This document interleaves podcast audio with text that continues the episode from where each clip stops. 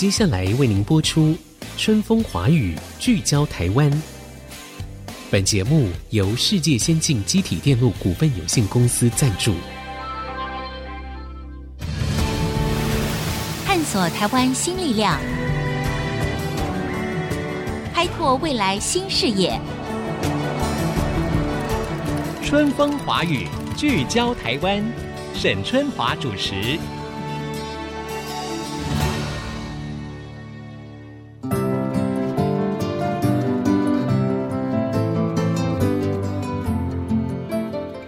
各位听众朋友，大家好，很高兴呢又在空中跟大家见面了，欢迎收听《春风华语》，聚焦台湾，我是节目主持人沈春华。我们都知道呢，这个创新还有创意呢，就可以为产业注入新的活水哈。但是当然呢，我们谈到了发展新创企业，这其实是不容易的，尤其是最近这几年呢，在疫情的影响下，可以说挑战是更大的。那么近几年来，台湾的新创环境究竟有什么样的改变呢？什么样的新创体质才能够走得相对比较的长远？掌握资源的像中大型企业啦，又如何能够找到提升产业竞争力的合作伙伴呢？我想这都是很值得我们一起来了解的哈。今天呢，在线上我们要访问的是台大创意创业中心的执行长曾正中教授，来跟我们谈一谈。曾教授您好。你好，主持人好，各位听众好，是非常谢谢教授今天在线上哈。那我们来聊一聊台湾的这个新创。教授，您知道吗？我们这个节目，也常常访问一些台湾的新创，这些年轻人他们的概念哈，以及他们遇到的困难。那我感受得到，就是说，其实台湾的新创能量是有的，但是呢，当然呢，因为整体这个环境啊跟条件都不断的在变动当中，所以有很多人确实呢也会感受到一些危机或者是发展上的。一些困难哈，那首先我要不要请曾正中教授先帮我们介绍一下这个台大创创中心成立的宗旨哈，以及这个单位主要要推动的是哪一些创新呢？好的，我介绍一下台大创创中心最早它成立的原因是哈，这个陈良基老师哦，就是之前科技部部长哈，那他在。十多年前，台湾的创业环境还不是很好的时候，嗯，那他在台大就开始有所谓的创创学程，啊、嗯，他不是中心，它学程，嗯，那它是开课给全台大跨科系，只要对创业有兴趣的同学都可以来修，是，那有些修了之后就，就诶有一些 idea 是还不错的，嗯，所以。陈良基老师就在二零一三年成立台大车库，嗯，哦，那一开始可能只有几张桌子、几张椅子，然后有一些课程，嗯嗯，主要是让同学他有一个地方可以讨论说原来的创新的想法，嗯，那能不能再继续往下发展，变成是一个 business？对，那后来大概二零一七年。我来了之后，就把这个 program 再继续的加强。嗯、是。那另外，车库一般是给比较早期的团队，可能是老师团队、嗯、教授团队，然后可能是学生团队。那另外，我再成立给成熟一点点的新创，我们叫做加速器。嗯。对。那后来我们发现。如果要帮助新创的话，不能只帮助新创哦、嗯，听起来很像绕口令。不过，呃，我们发现其实应该在上一层是要改善整个台湾的创新创业生态圈。哦，那这题目听起来就很大啦。是是是、嗯，那这个生态圈重要的 stakeholder、嗯、其中有一个当然就是新创团队。嗯，那另外有一个全世界所有的经济体的主要的驱动力就是。中大型企业哦，所以我们就把中大型企业拉进来哦。那我们现在在全世界比较特别的，就是说，虽然加速器很多，不过我们是比较少数能够从中大型企业的这个成长策略是。那成长策略出来之后，跟自己核心相关的是内部做。那如果跟自己核心比较远一点的，他就会在外面嗯跟新创做合作啊。那如果这个合作不错的话，那整个台湾的创新创业生态就会持续的改善。好，哎，这样子听起来，我认为这个台大创意创业中心的一个特色就是说，你们可能是媒合那些新创跟这个所谓的中大企业，因为这也是整个经济的一个驱动力嘛。那中型或者是大型企业，他们也需要不断的成长，那他可能会结合跟他的资源相关的一些主题，然后呢，他又可以跟外面可能是活力非常充沛的这些新创的单位或者是 idea 来做一个结盟，可以这样讲吗？对，的确是，的确是。嗯，OK，好。像我现在在帮台湾的中大型企业，因为过去产业结构的关系，是多一点是 OEM、ODM。嗯嗯嗯。那他现在要开始去思考说，那公司如果要好比说变成一百多年的公司，那公司的成长策略该怎么出来？所以我现在从教育训练开始，就帮。中大型的企业的这些董监事啦，或者是高阶主管，嗯嗯，会上一些创新的这些概念。哦，那另外也会教一些怎么样辨识新事业发展机会。嗯，哦，那辨识出来之后，就会变成成长策略。哦，那接着就是我刚刚讲的说，那成长策略里面哪些跟自己的核心相关，所以应该自己从内部开始发展。是，可是有一些。很不错的成长机会是跟自己核心能力比较，嗯、呃，稍微有点距离。那这个时候刚好外面的这些新创哦，可能你要人工智慧啦、区块链，对，然后创新的商业模式，这些执行力又很强很快，所以这些的话就是外部的新创的强项。那刚好双方可以做互补。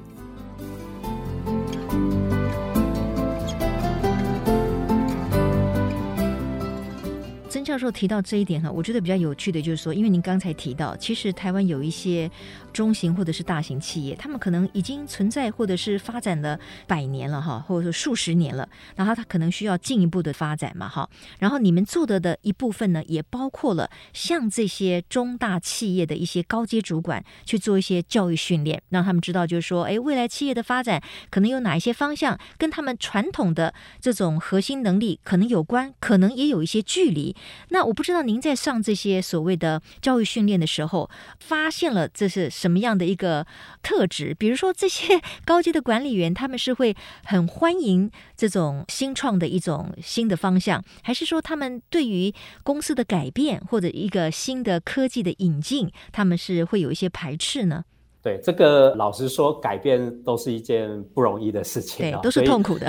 对对对对，没错没错，包含我自己。是 是。那它原因是这样，原因是过去做的越成功的人，嗯嗯，他的惯性是越强。对。那惯性一般大概就是有认知惯性跟你的行动的惯性。是。哎，对，所以上市贵公司它其实不是说哎本身就一定说要改变，然后去追求。创新的东西，而是这些领导者他可以去想象说，那公司要永续经营，一定要成长。嗯，哦，那成长到底要怎么样来？嗯，那他就会发现说，如果只从他过去的所谓成功方程式或过去擅长的东西，嗯，其实他没有办法去应变外在环境快速的变化。是是，所以他就会知道说，哎，那我一定要做一些改变。所以。过去执行力比较强、动作比较快的很多重大型企业，它已经开始尝试去做各种方式的成长跟创新。可是，当然遇到很多的困难哦。所以，呃，我在帮他们上课的时候，他们就会发现说：“哦，原来其实，在观念上可能大家都有这个观念，可是缺的就是怎么执行的部分。对，推动起来还是不容易的哈。的确是，的确是。所以。变成我现在上课，除了有一些观念，那有很多是说，哎，他们观念如果觉得，哎，这个是应该做的事情，那接着怎么做哦，就变成一个很重要的，让要让公司有一个呃所谓的循序渐进哦，嗯嗯，那循序渐进一般大概就是两个构面然后，嗯，第一个构面就是很多的中大型企业，他会觉得好像我只要有一个好的策略。这个事情就会完成，就会转型成功。嗯。嗯、可是其实我的经验是，不止策略，嗯、哦，还要组织的设计，嗯、然后你的人的这个 capability 跟 capacity，还有整个文化，嗯，哎，这个是一个构面。那第二个构面就是，呃，这种转型它没办法，你今年做，明年马上有一个很好的成绩，哦、所以一般像我过去在跨国公司，嗯，呃，也专做转型。那一般我们都会有一个三年的计划，嗯，嗯，嗯，那第三年一般比较会有好的成绩。是 OK，好，一个企业，尤其是一个中大型的企业，要转型是不容易的。刚才教授也提到，就是说，哦，不只是可能引进一些新的这个技术，你包括你整个的人力的资源、你的组织架构、你的企业文化，可能都要做一些重大的改变。那内部的人士，他能不能够适应一个新的组织的改变？改变或者是新的工作条件跟要求，这个确实也是不容易的。所以刚才执行长有提到说，可能都要三年的时间才能够有一个比较好的一个成果哈。那我要不要请执行长，就是说提出一个具体的例子，让我们更加可以来做想象？也就是说，既有的这些中大型企业对于与新创结盟哈，哪一个领域的需求比较多？您可不可以举一个例子？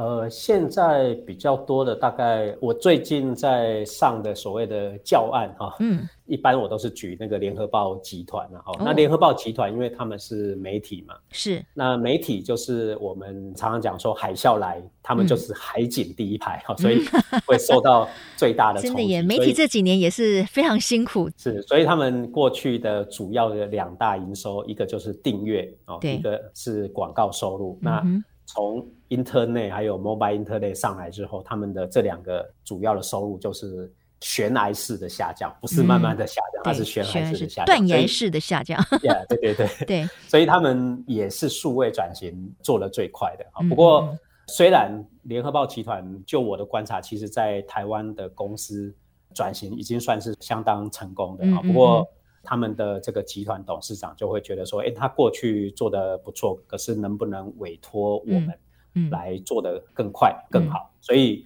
我们就会开始呃有一些 workshop 啦，哈、哦，那大家一起把这个新的机会先讨论出来，好、哦，那哪些适合内部做，哪些适合外部做？嗯 OK，好，我要先进一段广告。那广告回来之后呢，我要继续请教台大创创中心的执行长曾振中教授哈，就是因为刚才他提到了媒体转型的这个例子，那这个过程当中有没有说需要跟外部的新创的这个团体来做结盟呢？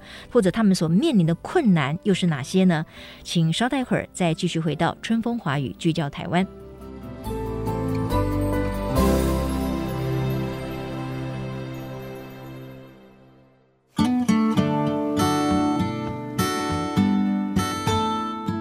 听众，欢迎回到春风华语，聚焦台湾。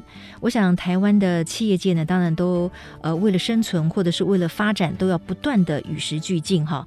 然后，因为现在的科技啦，各方面呢都不断的在成长当中。那如何让这个企业哈，尤其是中大型的企业，怎么样跟外部的新创来做结盟，可以扩大这整个企业的成长的力度，可能也是所有的企业都要面临的一个挑战。那我想请教一下曾教授哈，就是。您刚才提到了这个媒体的转型嘛？那除了所谓的数位化之外，那有没有一个外部的团队，他们正好发现了某一种的机制，跟这个媒体可以做一个非常好的对接跟连接呢？呃，可以，我举联合报的例子，就是、嗯、呃那时候我们还没有高阶主管的教育训练，哈，所以我们是从提供顾问开始，哈，所以。会做几次 workshop，然后把联合报集团的高阶主管凑在一起，然后我们大家一起讨论，align 出嗯一些成长方向。嗯、哦，那其中一个就是五十岁以上的运动管理。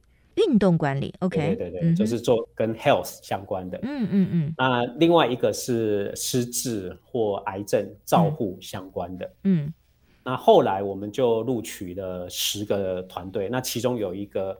Pilot project 哦，就是我们会一起讨论有一个测试的 project。嗯，那这个测试的 project 是这样子哦，因为联合报集团它其实有几百万的用户，嗯嗯，所以他知道这些用户有哪些人看了什么样的文章，有多长来看这些文章，看了几篇文章，所以他们其实知道说这些用户他有一些跟 healthcare 相关的需求。嗯是，哦，就是说这种可能性太多了，所以不管公司再怎么大，都不可能把呃所有的可能性都放在公司自己养人，然后自己做测试，嗯嗯、哦，所以录取了一家是做线上 healthcare 相关的线上课程的新创，嗯嗯嗯，好、嗯嗯嗯。哦，所以我们的整个合作的 project 就是我们可能去捞出符合什么样行为的读者，嗯，然后投给他一个什么样的图文的广告，嗯，让他可以点到新创团队的线上课程的网站，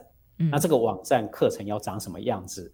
这些点过来的读者才会付钱买课程，嗯嗯，哦，所以这整个 end to end 听起来很简单，可是因为它的变数非常的多哦，所以需要跟新创合作哦，靠着新创，它可以快速的去调整这些变数。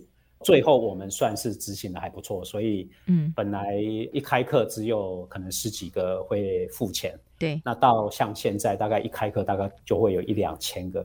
哦，哇哦，那这成长的很快速嘛。但是我的问题就是说，是是是那是呃，联合报它投资这个新创吗？因为你说它连接到它的这个网站上去，还是各自收费呢？我不晓得在这个所谓的资金的调动上面，或者是技术的分享上面是什么样的一个状况？对，一般我建议这个其实投资跟所谓我刚刚讲的商业机会的验证应该要有先后关系啊。是，就是说像现在有很多中大型企业。他直接就去投资，哈，就是用 CVC 哈，我们叫做企业创投。是，可是投资了以后，常常会跟我反映说，哎，老师，这个好像效果不好，嗯嗯，那是不是这个工具在台湾不适合？哦，可是我跟他建议说，其实你在投资以前，哈，因为以前我在外商大中华区也在做并购，哦，所以其实你在投资之前，你应该先做验证。验证，嗯，哎，那如果刚刚讲的那个整个验证的 project 从开课只有十几个人，好，然后一直调整，哎、嗯，真的调整到一个所谓的成功方程式，嗯，能够一开课就一两千个人来付钱，哦，那表示找到一个创新的商业模式，嗯，那这个时候再来谈说中大型企业怎么跟这个新创做深入的合作，其中有一个工具就是用投资。哦，好，也就是说要先有一个验证的过程，哈，等到具体可行了，然后也许这个中大型的企业就比较愿意真的投资这个新创，对不对？那我就想到就是说，其实很多中大型的企业，因为为了要拓展他们的业务，或者是。让自己的核心价值可以不断的成长，当然他会寻求所谓的投资新创的这样的可能性嘛。那这些中大型企业，他们最主要的考量是什么？他们很希望就是说，一定是短时间要获利吗？还是像刚才教授说的，因为可能都要三年哦，那这个投资就有一定的这个容错的空间。双方的合作到目前为止，您看到有没有比较顺利的案子，或者说有没有就是说，因为可能这个谋合之后呢，大家发现情不投意不合。也就没有成功了。对，一般我们如果以投资或并购是会有区分哈，就是嗯，并购的目的是什么？哈，像我之前在外商大中华区工作，那其中有一个目标就是我并购的是营收跟获利，所以通常我的标的是公司规模比较大的，然后它也赚钱。嗯对，那可是如果跟新创通常比较不是这一类哦。如果要并购或投资新创，一般是看在新创它可能有新技术，嗯，哦，或者是说像我刚刚讲，它有一些内容，然后找出一个创新的商业模式。嗯，那刚刚的验证主要的目的是说，哎，这些创新的东西可能十个有八个是没有商业价值的，哦，所以透过前面这个验证，嗯，我们可以找到，哎，十个里面可能那两个。嗯，这个技术是有商业价值，或者说，哎，创新的商业模式可以赚得到钱。那这个时候再来投资的话，就算它这个时候营收不是很大，嗯，可是就是我刚刚讲说，如果公司的成长策略，那一般可能会是三五年的中期的竞争力，所以他看的可能不会是说我买了以后今年的营收贡献，而是说三年后。它对公司的意义是什么？嗯、可能是营收，嗯、或者说，哎，它有一个核心的技术，嗯，可以帮助公司让它的竞争力更强。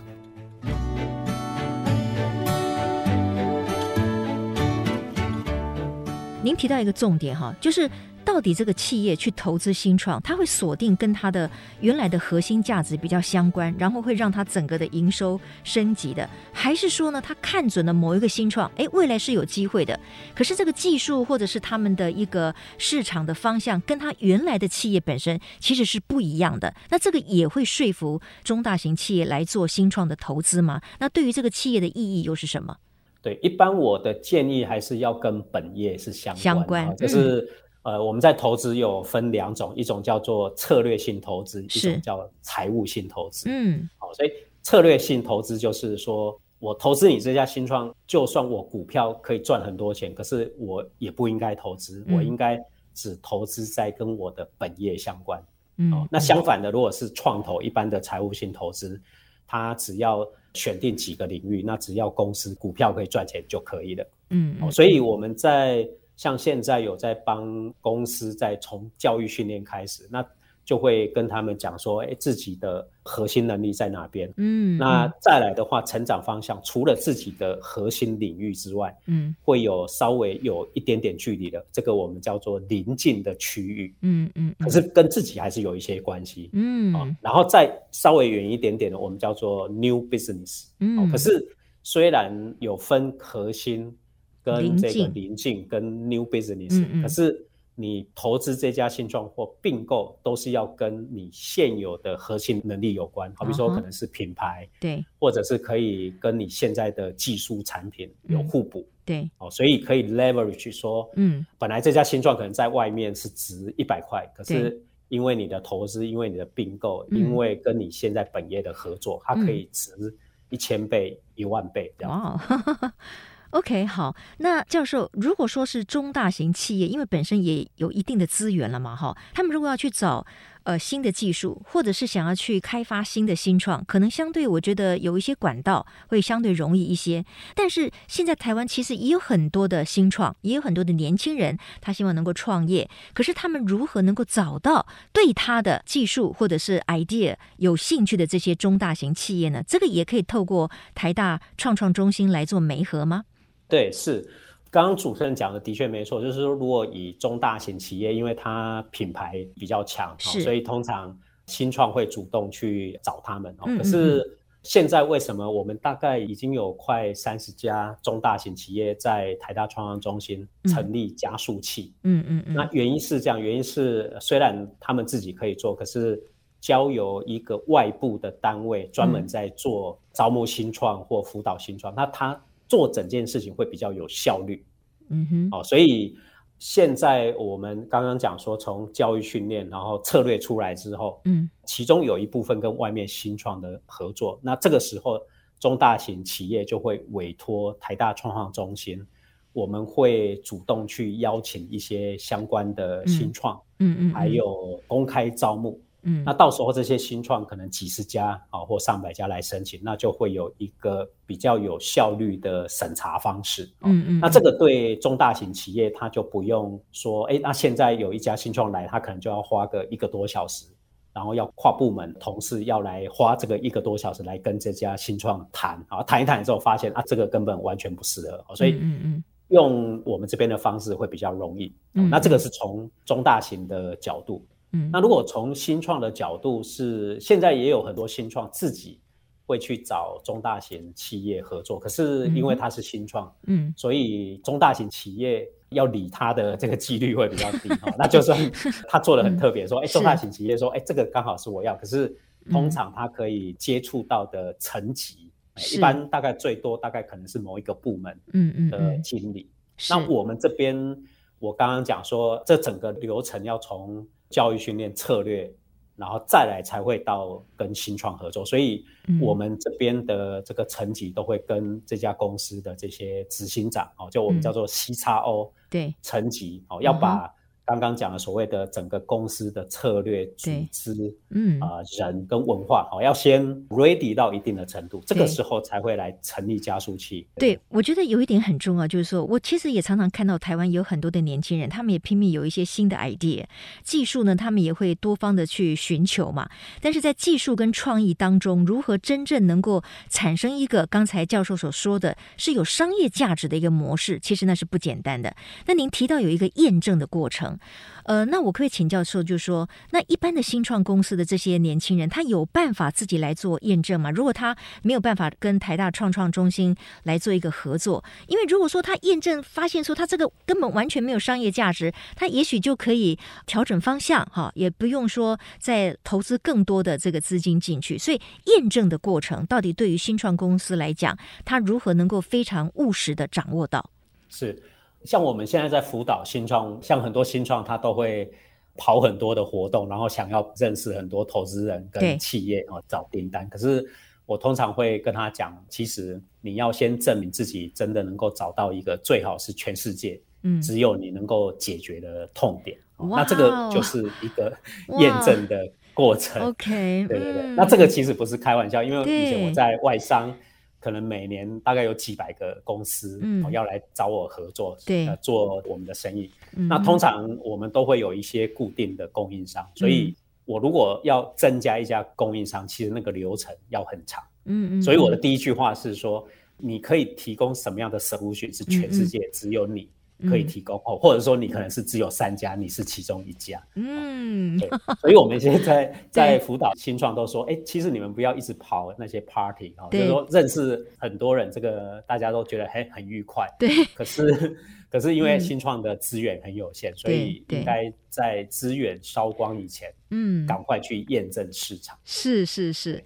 好，非常好。我觉得可能很多的新创的朋友哈，或者是我们竹科有很多的这些朋友们，听到刚才曾教授的这句话，就说你要先想想看，你到底有没有一个全世界唯一的可以解决消费的痛点的这么一个 solution。其实如果真的可以达到这个的话，那就是我们所谓的独角兽了嘛哈。然后再来看看它的整个的程序如何去进行。可能很多人听到这句话又，就心就凉了一半了，就说哦，我可能没有办法做全世界唯一解决这个痛点的人，但是。我觉得这也是一个非常好的提醒。也就是说，当我们在发想很多的新创的方向的时候，其实不能够非常自以为是，不要觉得说，哎，我一定可以做得很好。比如说，我想要再创台湾第三家或第四家的外送平台，那你凭什么觉得说你可以打得过这个头两名或头三名的这些外送平台呢？你真正的利基在哪里呢？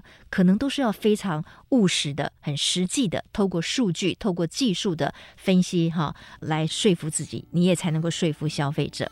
那非常谢谢台大创意创业中心的执行长曾正中教授，呃，来帮我们聚焦了一下。那么最近以来，哈，尤其是台湾的中大型企业，那么投资新创，以及也让这个新创们也有更多的资源走向这个成功之路。谢谢执行长，谢谢。谢谢，拜拜。好，谢谢执行长，也谢谢各位听众今天的收听。我们下周同一时间空中再会，拜拜。